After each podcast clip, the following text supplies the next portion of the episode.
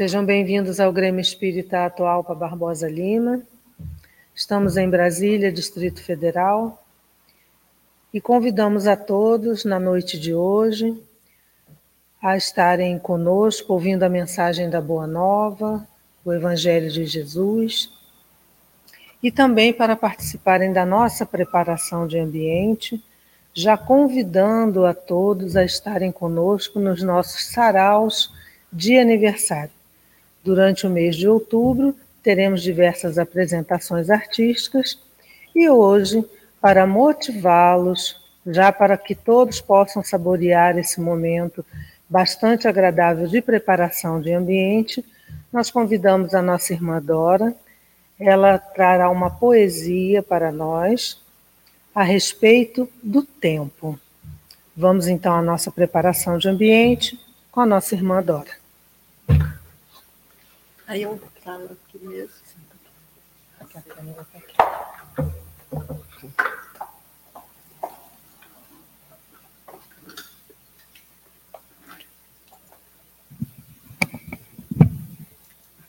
Eu pensei, eu pensei que era hoje o dia que eu tinha que falar, não é? Então, eu vim, mas no sarau eu faço outra, né? Então, é Caminho do Tempo é o título da poesia. Tempo vai, tempo vem. Tempo passa, nada o contém. Mas o tempo não chega, muito menos se vai. Ele existe, ele está, ele é e sempre será. Mas atua em nossas vidas, fazendo-se sentir, no nascer de cada ser, de seguir e de partir. Este marco tão profundo de singela transformação muda todo tudo a todo instante. Muda todo sem exceção, até mesmo as batidas do pequeno coração. Muda o dia, muda o ano, muda até o seu pensar. Muda a vida por inteiro, mudando o seu olhar. Isso mostra quão é forte a força do tempo em nós, deixando as suas marcas de tudo que ele constrói. E essa riqueza infinita nos faz assim celebrar o dia de um novo ano que todo o tempo vai chegar. Essa, essa poesia foi intuição. Eu costumo levantar muito cedo, porque velha acorda de madrugada, né? Então, mas eu queria dormir um pouquinho mais. E eu durmo sempre com um caderno e uma caneta, porque às vezes as intuições vêm e fica aquela coisa na minha cabeça. Então eu falei assim: ô oh, gente, eu queria dormir um pouco mais, mas não conseguia dormir. Aí eu falei: espera aqui. Abri o caderno, escrevi assim, sonolenta, e deixei lá. Quando deu cinco horas da manhã, eu falei: deixa eu abrir aqui para ver se saiu alguma coisa que preste, né? Aí, quando eu li, era uma poesia já para o final de ano, né? Então eu falei, ah, não, o negócio ficou até bom, hein? Então eu cheguei e colecionei com as outras que eu tenho, né? Então foi intuição mesmo. Agora, até hoje ninguém nunca falou quem é, né? Até hoje o, men o autor. Mas, enquanto isso, eu vou escrevendo. Né? Você quer sentar aqui?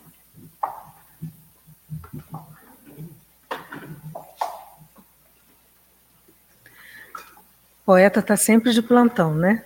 Nós agradecemos aí a nossa irmã Dora por essa preparação de ambiente tão gostosa, agradecendo aí a espiritualidade amiga que está sempre intuindo a nossa companheira a preparar essas reflexões usando a poesia como ferramenta, né? Vamos então fazer a nossa prece, agradecendo a Deus nosso Pai pela oportunidade da vida que recebemos pela reencarnação que estamos vivenciando, experimentando o nosso crescimento. Agradecemos a Jesus, modelo e guia de nossas vidas. Agradecemos a espiritualidade amiga que já preparou o ambiente desde bem cedo para nos recepcionar e nos ajudar nas reflexões que faremos na noite de hoje. Obrigada, espiritualidade amiga, obrigada a Jesus, obrigada a Deus, nosso Pai, pela oportunidade. E convidamos a tomar a palavra nosso irmão Niraldo, que ele falará sobre um tema do Evangelho de extrema importância para a nossa vivência diária. Doçura. Coloca o tema para nós, por favor, Paulo. Nós vamos ver novamente o, o nosso cartaz de chamada com a, o tema da palestra: doçura, paciência e bondade. Quem não precisa desses ingredientes, né?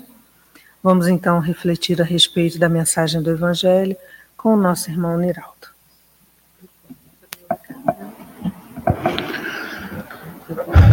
Queridas irmãs, queridos irmãos, muito boa noite. A todos que nos assistem, tanto os encarnados, os desencarnados, os encarnados presentes, os desencarnados à distância, os encarnados à distância, sejam todos bem-vindos. É uma alegria muito grande podermos estar aqui tratando de assuntos sempre relevantes, uma vez que são assuntos evangélicos. Então, conforme já foi anunciado, hoje nós vamos falar sobre esse tema que é a doçura, a paciência e a bondade. Este é o tema: doçura, paciência e bondade. Agora, nós atribuímos o título Os Mansos Possuirão a Terra a esse trabalho. Muito bem. Os ensinos de Jesus, eles se dividem em duas partes, basicamente em duas partes principais. Uma delas é que ele tratava diretamente, eram questões diretivas que diziam respeito ao relacionamento entre as pessoas. E essa parte está contida no Sermão da Montanha. E a outra parte, Jesus fala da espiritualidade. Então, ele lançou mão das parábolas, porque são temas abstratos. Até hoje em dia, as pessoas têm uma certa dificuldade de compreender as parábolas de Jesus. Imaginem naquela época. Então, ele falava por parábolas. E sempre encerrava dizendo: ouça quem tem ouvido de ouvir, ou seja, entenda quem tem condições. E nessa parte da, da, do Sermão da Montanha, nós temos uma outra parte pequena, mas extremamente bela, que são as bem-aventuranças. Ela estabelece uma relação de virtudes que se espera que as pessoas tenham e as correspondentes, as respectivas recompensas para aqueles que as possuem. E hoje, essa nossa palestra gira em torno da bem-aventurança, que diz o seguinte: Bem-aventurados os mansos, pois eles possuirão a terra.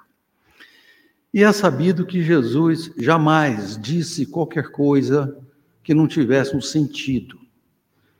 Todos, todas as grandes almas, e dessas Jesus é a maior, têm uma capacidade de síntese muito grande, de concisão muito grande. São capazes de dizer muita coisa com poucas palavras. Então, Jesus jamais disse algo sem sentido, dizer por dizer, só para com propósitos poéticos ou retóricos, não. Tudo, cada palavra que Jesus usava tinha sempre um ensinamento, uma lição e um exemplo. E aqui não é diferente. Esta bem-aventurança de Jesus tem um significado muito profundo. Jesus faz da mansidão uma lei. Quando ele diz: Bem-aventurados os mansos, pois eles possuirão a terra, ele faz da mansidão uma lei. E o que é mansidão? Exatamente doçura, paciência, bondade. Isso é, dentre outras coisas, é a mansidão. E o que é interessante é a gente considerar que a mansidão é uma condição necessária para aquilo que nós chamamos de salvação. Então, nós vamos explorar todas essas coisas hoje. Comecemos então pela mansidão. O que é mansidão? Segundo o dicionário, o, o, o, o Wise, mansidão é brandura de gênio ou de índole, brandura na maneira de expressar-se, doçura, meiguice, suavidade. E também ausência de agitação, de pressa, de inquietação, de ferocidade, serenidade e tranquilidade. Ora, que conclusão que nós chegamos disso? Muito simples. A mansidão é a desistência de toda forma de violência.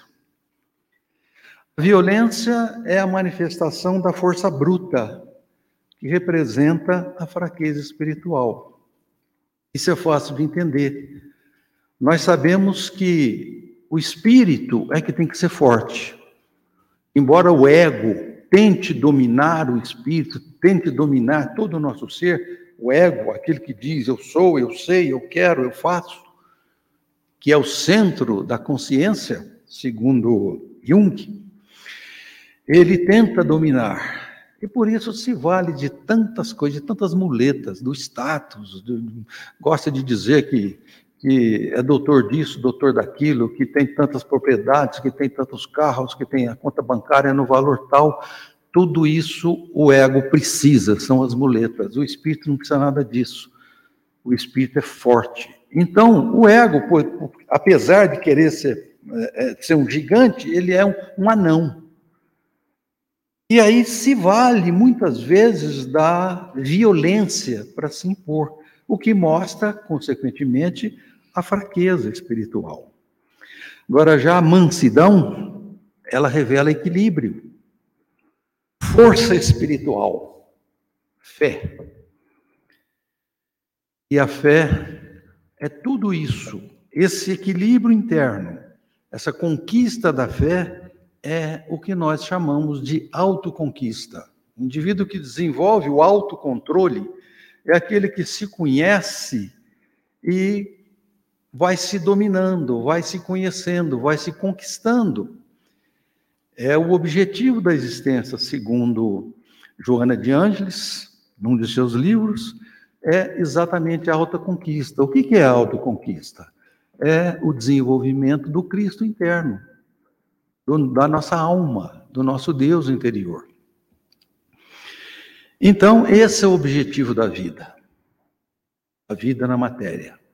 Nós temos essa experiência na matéria como uma oportunidade de, através do exercício sério, disciplinado, perseverante, do autoconhecimento, que, aliás, é uma coisa que pouquíssimas pessoas fazem, o exercício do autoconhecimento. Como é que eu estou agindo, o que, que eu estou fazendo, comparando com a nossa referência, que é o Evangelho do Cristo, como tenho agido. Porque, como Santo Agostinho diz na questão 919A, fazei como eu fazia. E ali ele relaciona uma série de coisas. Ao fim do dia, passava em revista isso, se fiz mal a alguém, se desejei mal, se tem alguma coisa de, de com que me envergonhar na, na presença de Deus, essas coisas todas. E pouca gente faz isso, nós infelizmente. Mas então, a mansidão representa isso, o equilíbrio, e é, obviamente, um indício de evolução espiritual. A palavra mansidão, ela é originária do, do latim, mansuetudine, que significa acostumado à mão. Vem de manos, que é mão. Por isso que se diz que os animais domesticados são mansos. Por quê? Eles estão habituados ao contato humano. Veja que interessante.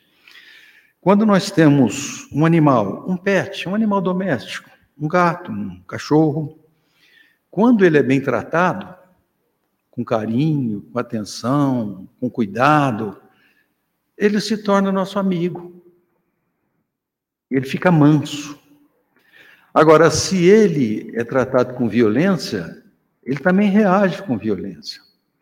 Então, daí vem a palavra mansidão, né? é, é, do ato da, do, daquilo que é acostumado com as mãos, acostumado à mão. E essa palavra, mansidão, ela está vinculada a outras, que também são virtudes, como a benevolência. A benevolência vem do latim benevolentia, que significa boa vontade, bondade ela deriva do verbo benevolere, em latim, que é a composição de duas palavras. Bene, que é bem, mais volere, que é querer, desejar.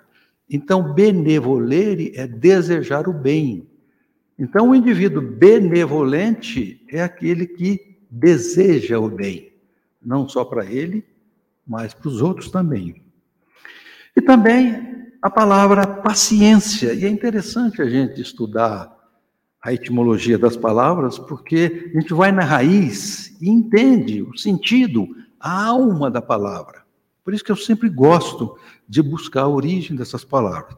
Paciência também é uma palavra que vem do latim paciência, que vem de peste, é sofrer, suportar na aquela definição de amor que Paulo de Tarso faz na, naquela primeira parábola aos Coríntios, ele diz que o amor tudo suporta, tudo sofre, tudo suporta, porque o amor é paciente. Então, é uma palavra que nos remete à resignação, à submissão, à indulgência. A indulgência. O que, que é a indulgência? É termos paciência para com as falhas alheias. Muito bem, e é interessante que a questão 886 do Livro dos Espíritos, a pergunta é a seguinte: qual é o verdadeiro sentido de caridade conforme Jesus o entendia? Aí a resposta é simples, concisa. Benevolência para com todos. Indulgência para com as falhas alheias e perdão das ofensas. Só isso. Então, caridade é isso. Agora, o que é benevolência, paciência, perdão? Doçura, ciência, bondade.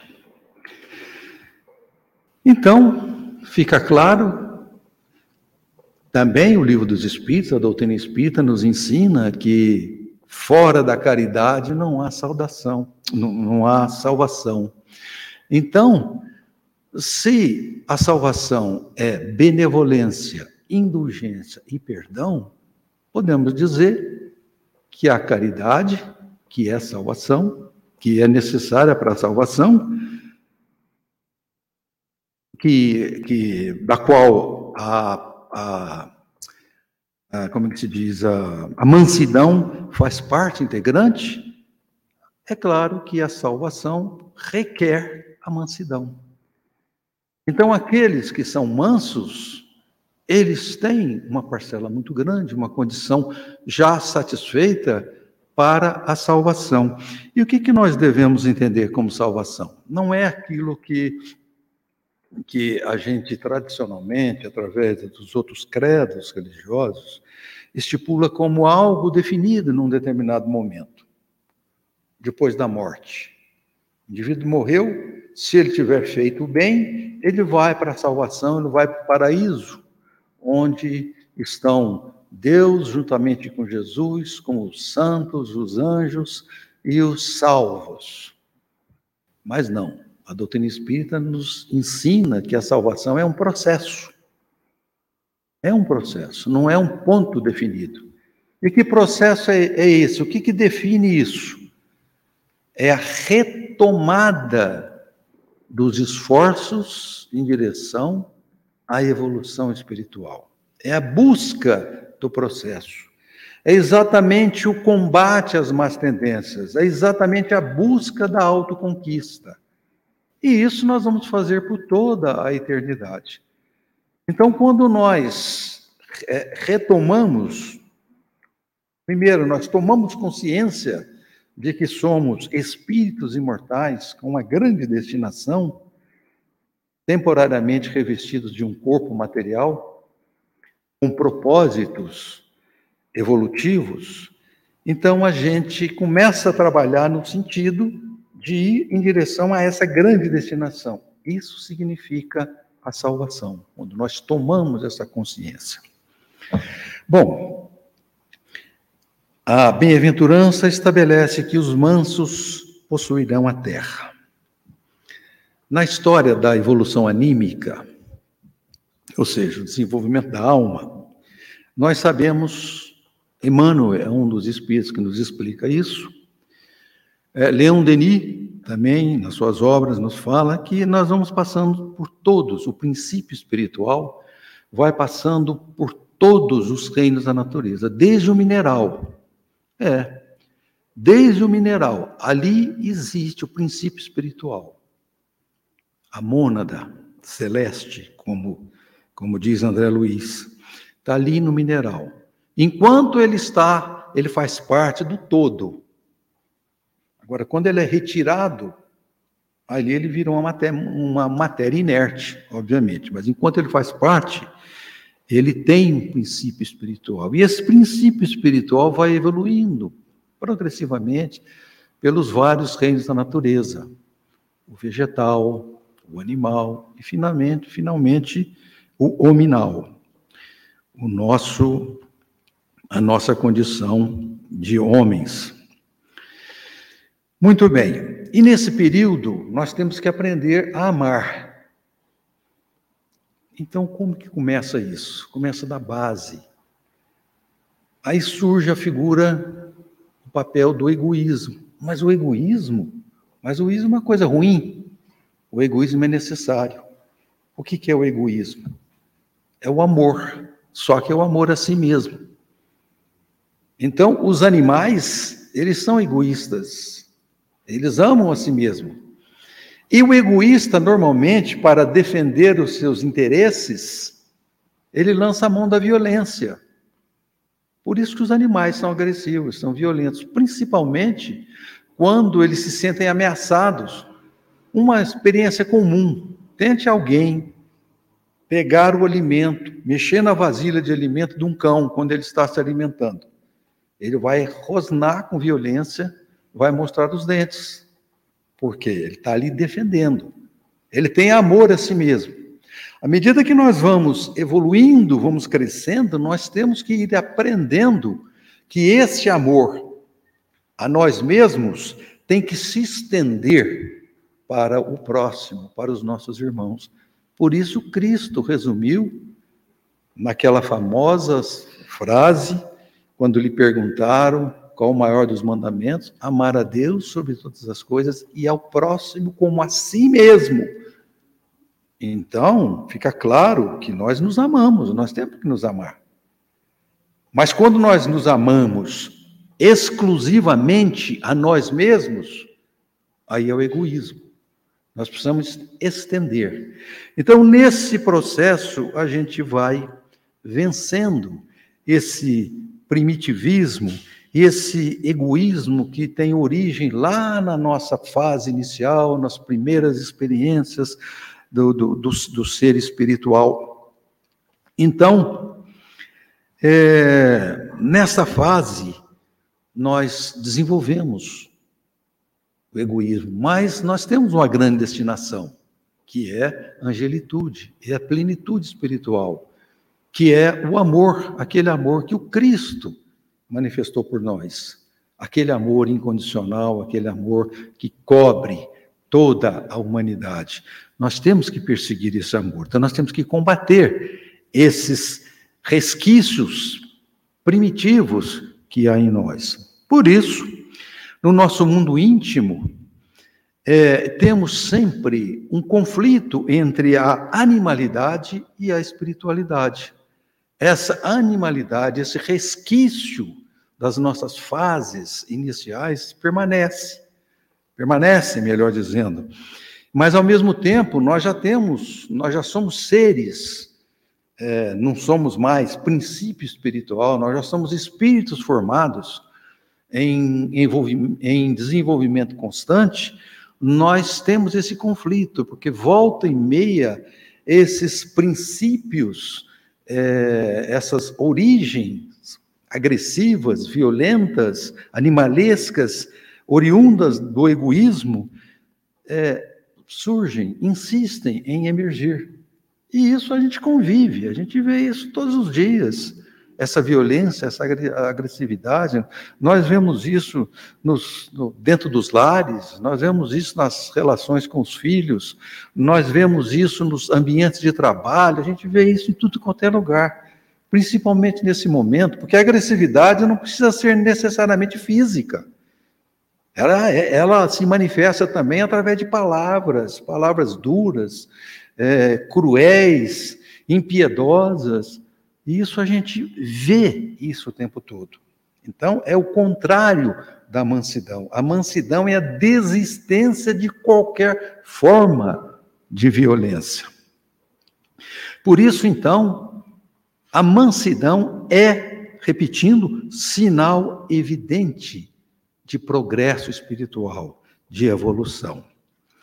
Ora, e isso podemos dizer, com base nisso, que os mansos são felizes.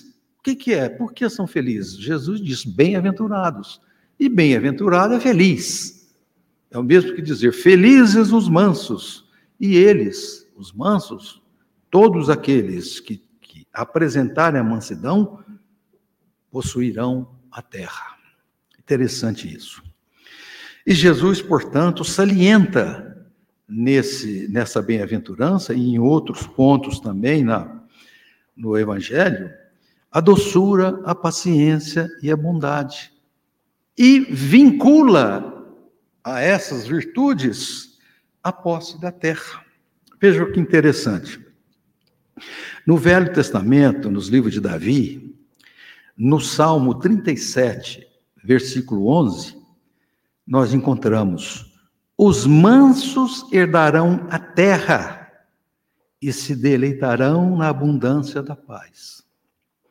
Mais tarde, em Isaías 65, 9, nós vemos: Meus escolhidos herdarão a terra, e meus servos nela habitarão. Que coisa interessante, né? Isso foi dito há dois mil anos mais ou menos, antes de Cristo. Olha que interessante.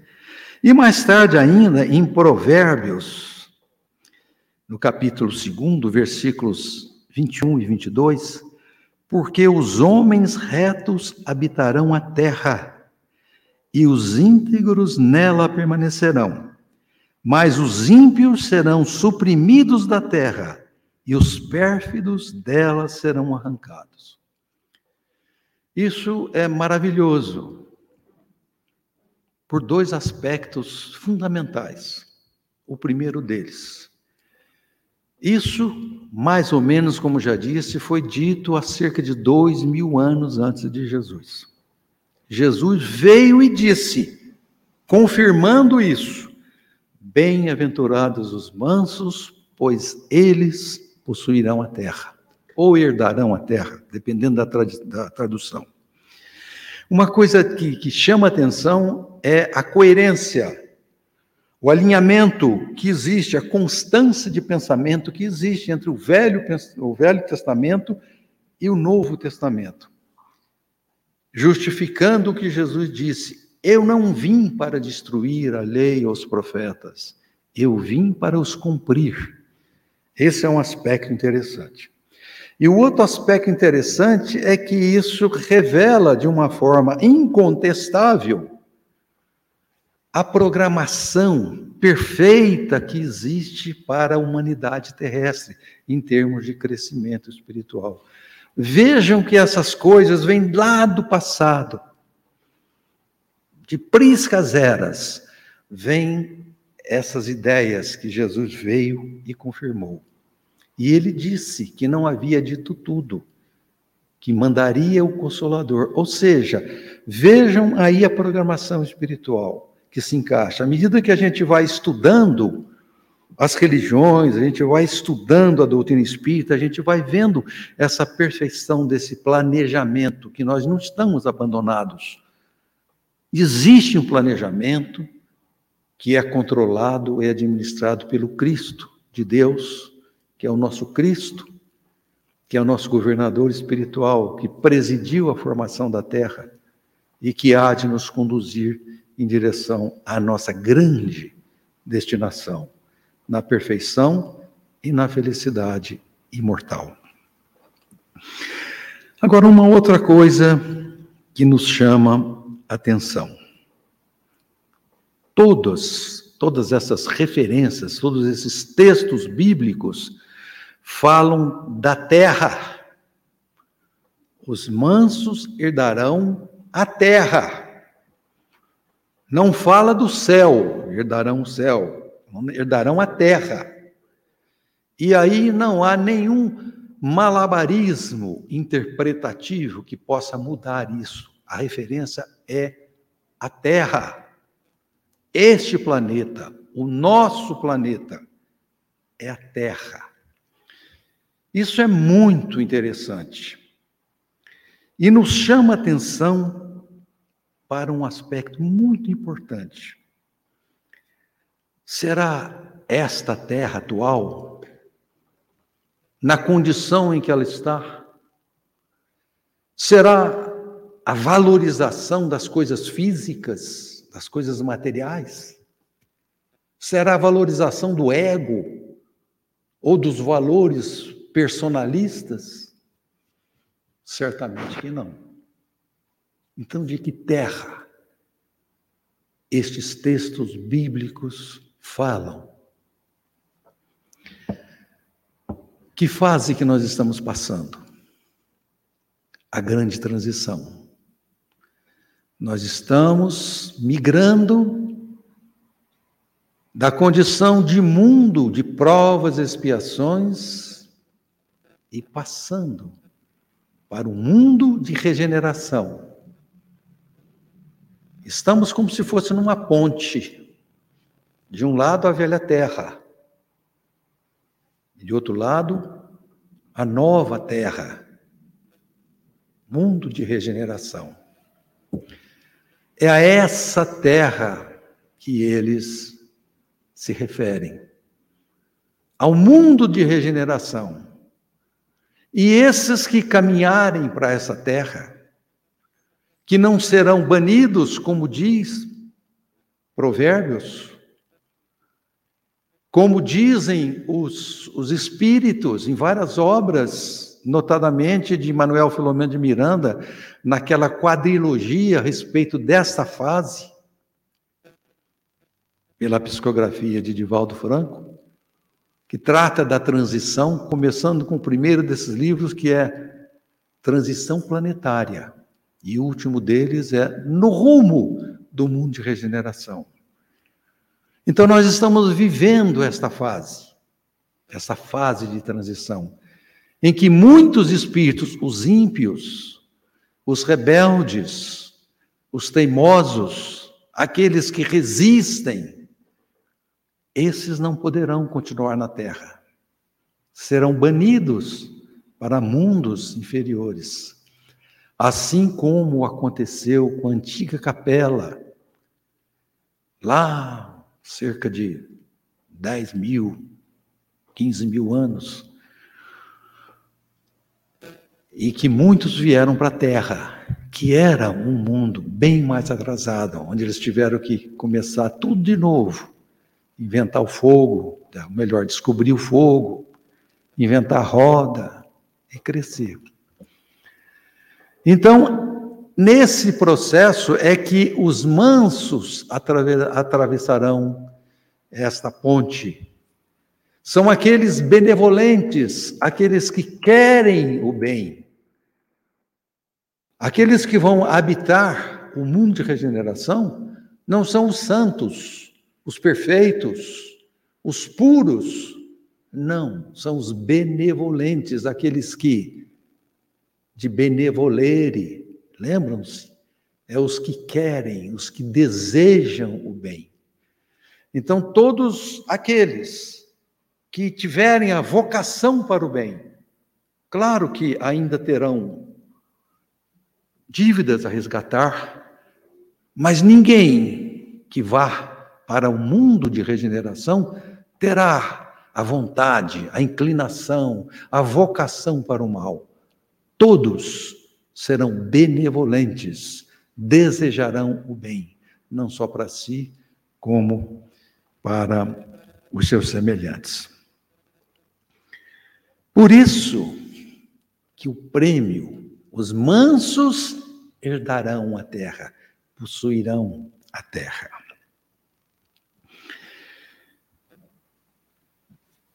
Então, a posse da terra será dos mansos, os que querem evoluir, os que desejam o bem. Agora, isso é uma coisa que a gente observando o nosso entorno, a nossa realidade, se não estivermos vigilantes, a gente tende a ser tomado pela, pelo desânimo, porque a gente vê aí que até hoje as conquistas se dão pela violência, pela guerra, por todas as formas de violência. Nós não estamos vendo lá a guerra entre a Rússia e a Ucrânia, um tentando tomar o território do outro pela força das armas. Não vamos entrar aqui no mérito de quem está certo e quem está errado estamos destacando aqui a violência. Na Segunda Guerra Mundial, que em termos de evolução, nós temos o que aí? 45, que encerrou a guerra, nós temos poucos anos, poucas décadas, em termos de evolução, isso não é nada, é como se fosse ontem. Não foi a tentativa de dominação do mundo, de conquistar o mundo com a força das armas, das bombas, dos canhões. Nós não vemos, por exemplo, nesse período de eleições, nós não estamos sentindo a violência que está no ar, a, a, a violência que se manifesta por palavras, por é, brigas entre famílias, por questões ideológicas. Mas nós sabemos por que disso. Essas mesmas trevas sabedoras de que não poderão continuar na terra, estão tentando resistir e embaraçar o processo. Então, insuflam os ânimos, ficam soprando na mente daqueles que não ainda não são mansos, aqueles que estão invigilantes, porque Jesus recomendou: vigiai e orai todo o tempo, para não cair em tentação criando essa animosidade, essa violência. Mas os mansos possuirão a terra. E qual é a verdadeira posse? O que é possuir? Segundo o direito, existe uma diferença conceitual entre propriedade e posse. A propriedade aquele, aquele objeto, o indivíduo tem a posse, que é a ocupação, é o poder sobre aquele objeto. E a propriedade é o registro daquilo em cartório, tem um documento definindo isso. A escritura, depois o registro, tanto que se diz que quem não registra não é dono. Mas para os nossos propósitos, vamos confundir as coisas. Vamos dizer que a posse e a propriedade são a mesma coisa. E nós temos o hábito de dizer que possuímos tudo. Ah, a minha esposa, a minha casa, o meu carro, o meu isso, o meu aquilo, com esse sentido de posse mesmo, ou de propriedade. Mas nós nos enganamos. Nós não temos posse de nada. Porque quando sairmos daqui, retornarmos para a verdadeira vida, do ponto de vista material, isso até faz um certo sentido. Mas nós não somos, nós somos temporariamente revestidos de um corpo material, mas a nossa condição é espiritual. E nós viemos da espiritualidade e vamos voltar para lá, é só uma questão de tempo. E o que, que nós vamos levar dessas coisas que dissemos, que costumamos dizer com tanta empáfia? meu, minha, não sei o que, não vamos levar nada. Vai ficar tudo aqui. A única coisa que a gente leva, que é efetivamente nosso, que é, é da nossa propriedade, é da nossa posse, é o conhecimento que a gente tem e as virtudes que a gente conquistou. Isso a gente leva. Ninguém pode tomar. Então, aquilo que a gente tem hoje e amanhã a gente pode não ter mais, não é nosso. Nós somos apenas os mordomos e temos que teremos que prestar contas disso quando chegarmos do lado de lá. O que, que fizemos daquilo que nos foi confiado? Então, é, Huberto Roden, um filósofo brasileiro já desencarnado, ele faz uma análise interessante sobre essa questão de posse. As coisas e os seres somente são nossos quando eles concordam em sê-lo. É interessante isso. Há pouco nós dávamos o exemplo do, dos animais. O animal, quando ele é bem tratado, ele se sente como sendo nosso, ele tem um, um sentimento, uma percepção, uma sensação de pertencimento. Então ele reconhece os donos. Por quê? porque ele concorda. Isso não precisa ser um processo necessariamente consciente. O mineral não tem consciência, as plantas não têm consciência, o animal tem um, um, um esboço de consciência, mas ainda não tem a consciência, como nós. E isso é válido também para os seres humanos. Vejam um casal em que prevalece o ciúme. O elemento ciumento mantém o outro sob controle, sob uma vigilância rigorosa. Mas ele não tem o coração desse outro. Ele não tem. Então é necessário que haja essa concordância. E é interessante que essa concordância, ela acontece de uma forma mútua. Os dois se pertencem. É interessante isso. O casal, como citamos ali, se pertencem um ao outro, não no sentido da posse, essa posse de como é conhecida, mas aquela entrega, aquela aquela ligação entre almas. E o maior exemplo que nós temos disso é quando Jesus disse: Eu e o Pai somos um. Isso exemplifica muito bem tudo isso que nós estamos falando.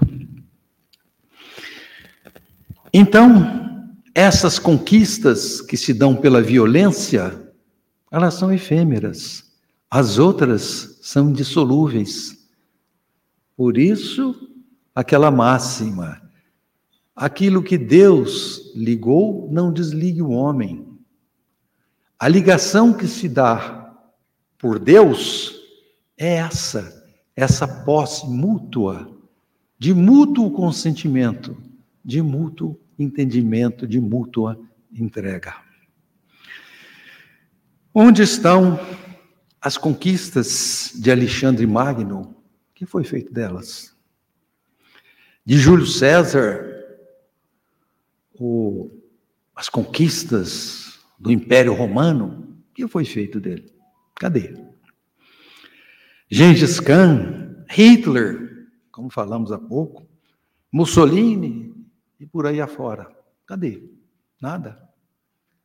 Isso só está registrado nos museus, nos livros de história.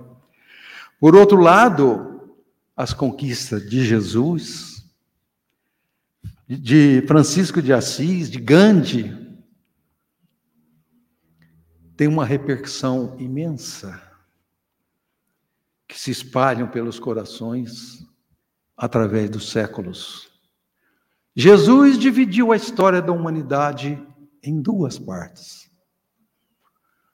O tempo se encarrega de destruir e de apagar as grandes personalidades da história.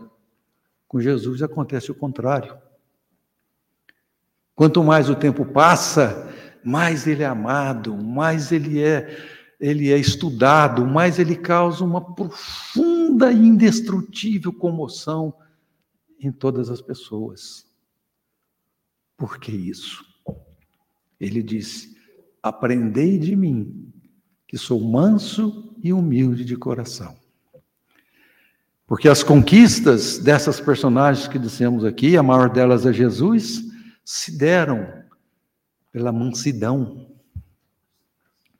Ora, há uma, uma expressão latina que diz violenta non durante. A violência não dura.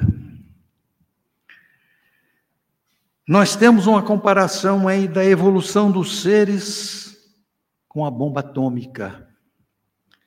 Uma evidencia a força suave da vida e do amor. É lenta, mas é progressiva, constante e definitiva. A evolução tem só um sentido, ela não volta, ela tem um caminho certo. E segue sempre, prossegue sempre. É a força da vida, da mansidão. E a bomba atômica é a força brutal da destruição, da morte. Num segundo, destrói tudo, arrebenta tudo, acaba com tudo. Então, nós temos muitos movimentos mundiais pela paz. São nobres, são respeitáveis, mas de nada servem, são ineficazes enquanto os homens não entenderem que a mansidão nasce no íntimo de cada um, de dentro para fora. E quando nós conquistarmos a mansidão, na sua expressão completa, nós não precisaremos mais de violência para nada. Então, não precisamos preocupar nessa época com regimes socialistas, comunistas, capitalistas e istas quaisquer que sejam. Porque um regime natural vai naturalmente se implantar, sem que haja imposição, nem revoluções, nem guerras, nem nada. Quando os homens, os seres humanos, se tornarem bons, mansos. Por isso que essas coisas não funcionam hoje em dia. Não funcionam. E não adianta insistir, não funciona, porque não é natural. Leon Denis, no seu livro Socialismo e Espiritismo, ele faz uma boa análise sobre isso.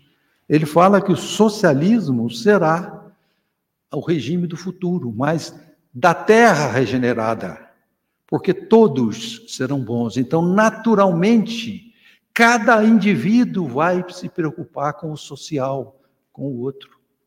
Agora, enquanto prevalecerem o egoísmo e o orgulho, essas coisas são inviáveis. Porque aqueles que dominam são egoístas, são orgulhosos e vão tentar oprimir os que não dominam, os dominados. Então não adianta é necessário que haja a reforma do homem, a reforma individual. Os mansos possuirão a terra. Então, desta forma que acontecerá a posse da terra, com a mansidão, sem violência. E como é que nós conquistamos a mansidão? A cólera sabemos que é decorrente do desequilíbrio, do descontrole mental. Então, sabedores disso, tratemos de procurar desenvolver o autocontrole para controlar e inibir a cólera, que é uma explosão de fúria de raiva seja neutralizada na origem, no momento. Nós sabemos que é possível resolver esse controle mental, porque tudo em nós está sob o controle da mente. Não há, não há aqueles, aqueles orientais, os faquires, que eles são capazes de controlar e não sentir dor, que eles caminham sob brasas e não se queimam. A gente sabe disso. Nós que eles são capazes de controlar e reduzir o metabolismo de tal forma que parecem estar mortos. Somente os aparelhos muito sensíveis podem evidenciar que eles não estão mortos. Então é, é possível controlar. Naquele famoso evento, aquele episódio que Jesus atravessava de madrugada com os seus discípulos o mar da Galiléia e surgiu aquela tempestade. Enquanto eles, os discípulos desesperados, nesse, nesse evento que tem um simbolismo muito grande, como aliás acontece com quase tudo no Evangelho, eles representavam nós, com a fé vacilante, com a insegurança enorme, e Jesus era o exemplo da mansidão, da serenidade. Ele dormia. Por que, que ele fazia isso? Para nos ensinar, para nos mostrar que a serenidade, a mansidão deve estar, deve estar presente em todas as circunstâncias da vida. Então, essa mansidão, ela decorre da fé. Aquela certeza porque fé é certeza, é confiança. Fé é uma palavra originária do latim fides, que significa exatamente isso, confiança. Daí, fidelidade, fidedignidade, própria fé. E a fé depende do conhecimento. Ninguém que tenha algo muito ou alguém de muito valor deixaria isso de muito valor com alguém desconhecido vai deixar com alguém conhecido, porque confia, porque tem fé.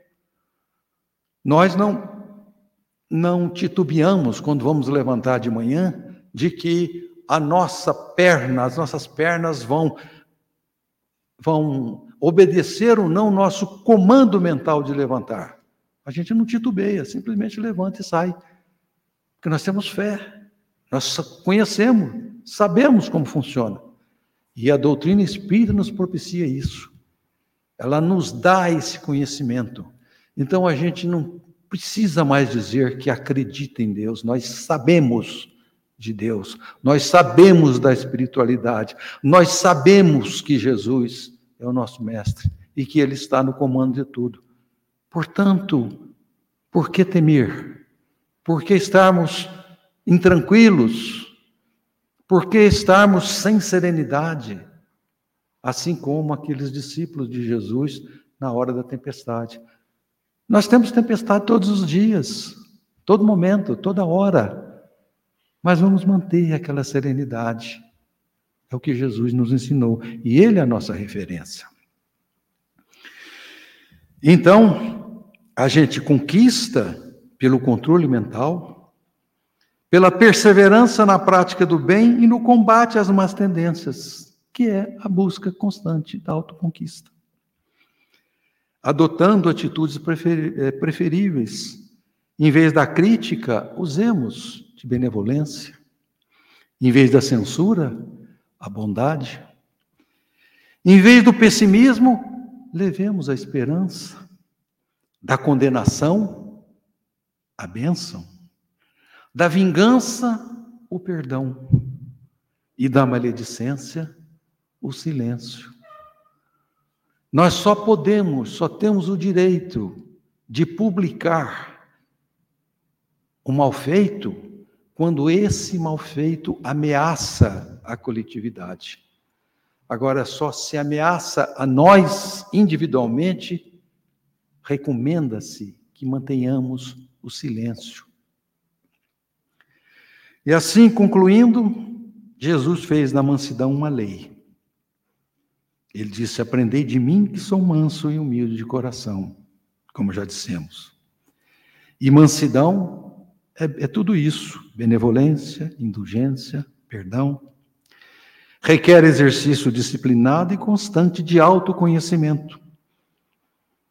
E desse autoconhecimento, nós vamos combatendo as nossas imperfeições, as nossas más tendências. Vimos que a caridade é condição para a salvação, e a caridade requer mansidão, e que os mansos estão no processo da salvação. E salvação é retomar o caminho do progresso, é deixar de ficar patinando no mesmo lugar, reencarnação após reencarnação no mesmo lugar, repetindo as provas, retomar o caminho do progresso ir em direção ao mundo de regeneração. Porque os mansos serão salvos e caminharão para a posse da terra. Muito obrigado e que Jesus continue nos abençoando.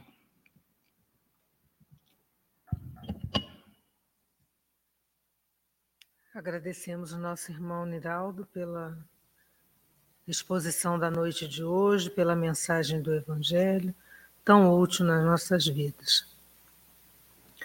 Antes do nosso encerramento, gostaríamos de dar alguns avisos. O primeiro deles se refere ao atendimento fraterno, que está acontecendo na nossa casa no modo presencial, às segundas e quintas-feiras, a partir das 19 horas e 15 minutos, portanto, antecedendo a palestra pública.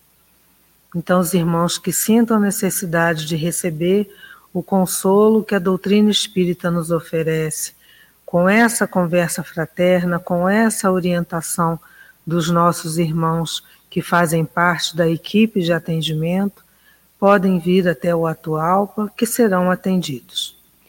E durante o final de semana, no caso no domingo, também temos o atendimento fraterno a partir das 10 horas e 30 minutos até meio-dia. E falando das atividades de domingo, gostaríamos de convidar os irmãos a estarem aqui presencialmente no salão do Bloco A para a palestra de domingo, às 9 horas da manhã, com o tema Ajudar a Crescer. A expositora será Érica Dias. A palestra começará às 9 horas, encerrando-se às 10 horas da manhã. Então, estão todos convidados. E o nosso último aviso se refere ao sarau espírita, aos saraus, na verdade, que acontecem durante o mês de outubro. Já é tradição da nossa casa, tendo em face a comemoração do aniversário. Esse ano serão 62 anos de, de que nós estamos comemorando as atividades de, de estudo de trabalho aqui no Grêmio Atualpa. Então, durante todo o mês, teremos preparações de ambiente com música, com poesia, com diversas formas artísticas que serão apresentadas aqui. Hoje tivemos poesia com a nossa irmã Dora, abrilhantando aí as nossas reflexões da noite de hoje. Vamos então à nossa prece de encerramento.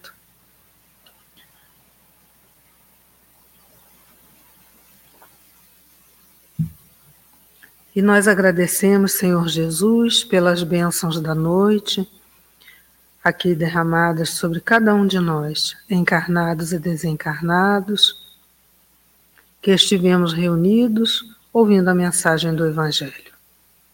Permanece conosco, Senhor, sob as bênçãos de Deus, nosso Pai. Damos então por encerrada a nossa atividade na noite de hoje. Sigamos todos em paz. Teremos o passe